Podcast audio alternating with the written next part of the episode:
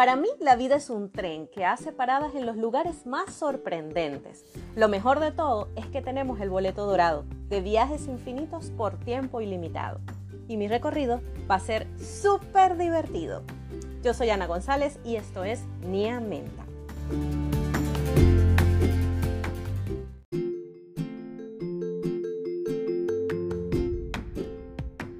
Pequeños, bienvenidos nuevamente al podcast Mía Menta. Estamos en la temporada 3, episodio número 6. Y el episodio de hoy se llama Obstáculos. ¿Sabes por qué se nos dificulta cumplir nuestras metas?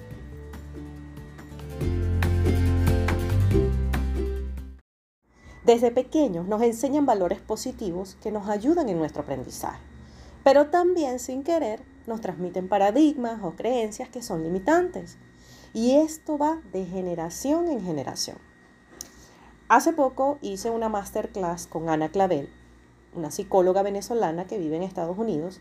Eh, la masterclass se llamaba No somos nuestros pensamientos. Pero dentro de esta masterclass se habló mucho de lo que era esa transmisión de, creencias y de ideologías en la familia.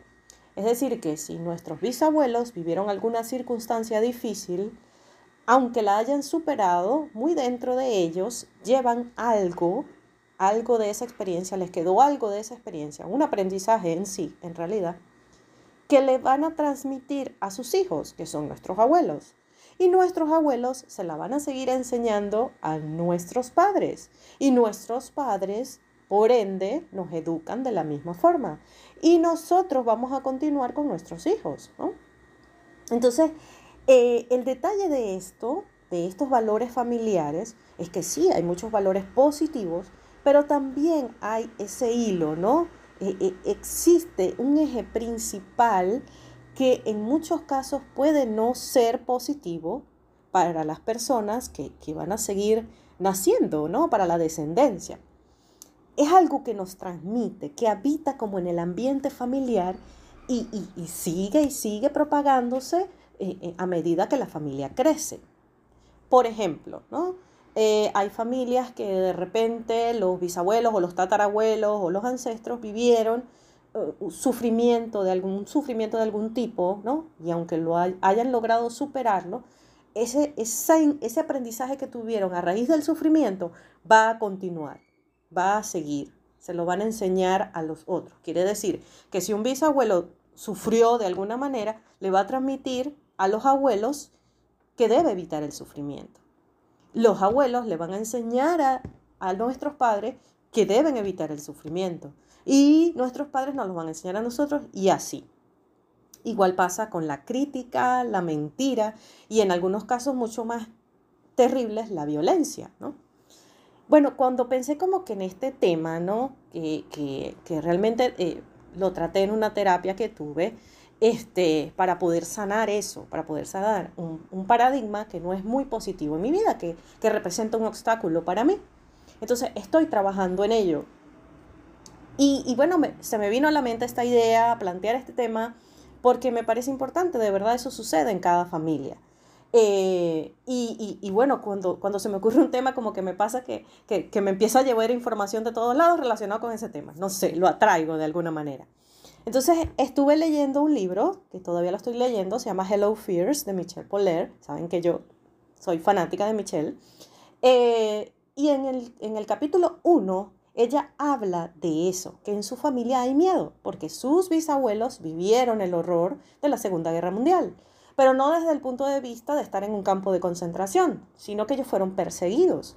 Entonces los bisabuelos se lo transmitieron a sus abuelos y sus abuelos a sus padres y sus padres a ella. Y, era que vivían con miedo. Como fueron perseguidos, vivían con un miedo terrible. Entonces, eh, toda la generación ha vivido, de, de, generación en generación en su familia, han vivido eh, la vida sin arriesgarse, sin, sin ¿cómo decirte? Sin atreverse a hacer cosas nuevas, experimentar este, aventuras y, por esa razón ella se sentía infeliz en algún punto.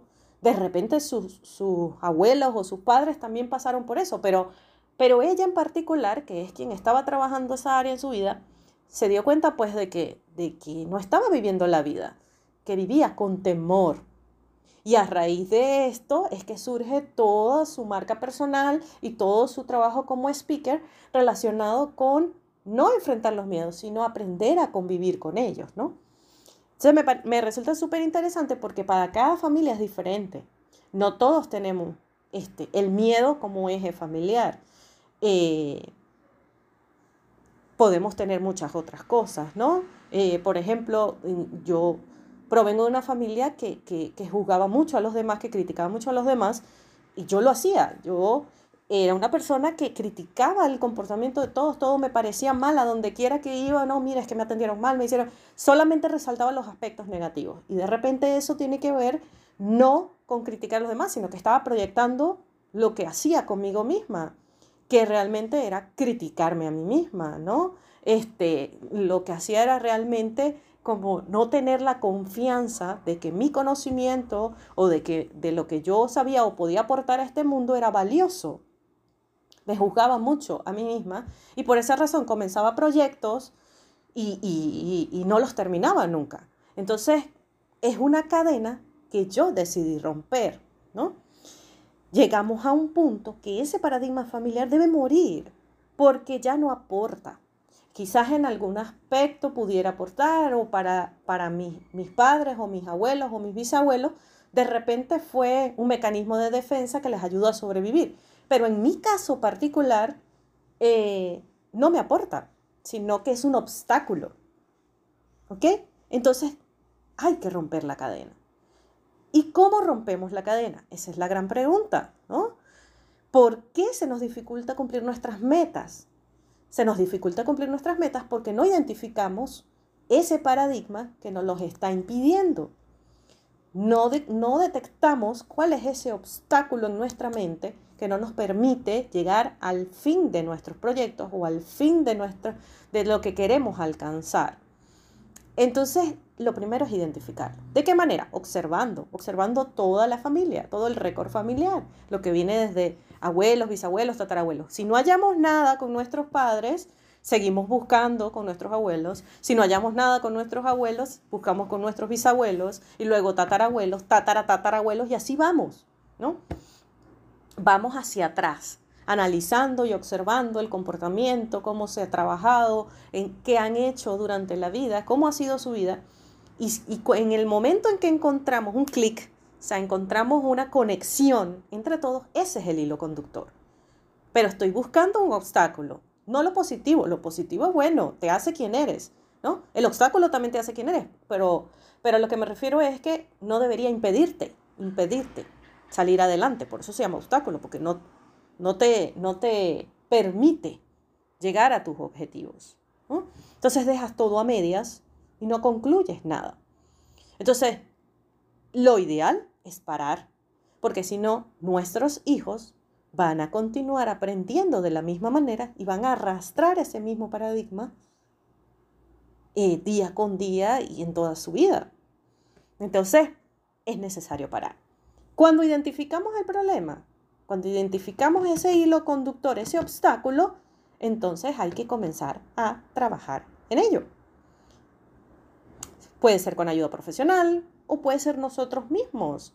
Si, por, el, por ejemplo, en el caso de Michelle, ella trabajó con el miedo, enfrentando sus miedos, desarrolló un proyecto maravilloso que este se lo propuso una profesora en su escuela de mercadeo y ella lo que hizo fue voy a enfrentar mis miedos. Y lo hizo con cosas sencillas, o sea, hizo un proyecto de 100 días en el que ella enfrentaba cada día un miedo diferente. No tiene que ver con, con que ella iba a agarrar una espada y iba a salir a luchar por la justicia en una guerra, no. Tiene que ver con cosas sencillas de lo cotidiano. Por ejemplo, le tenía terror a las tarántulas, pero jamás había tocado una. ¿Por qué le tenía miedo? Solamente por lo que lo que había en su mente que le, les decían sobre las tarántulas. Entonces ella fue a, casa de alguien que tenía una tarántula y tomó la tarántula y se la puso en la mano.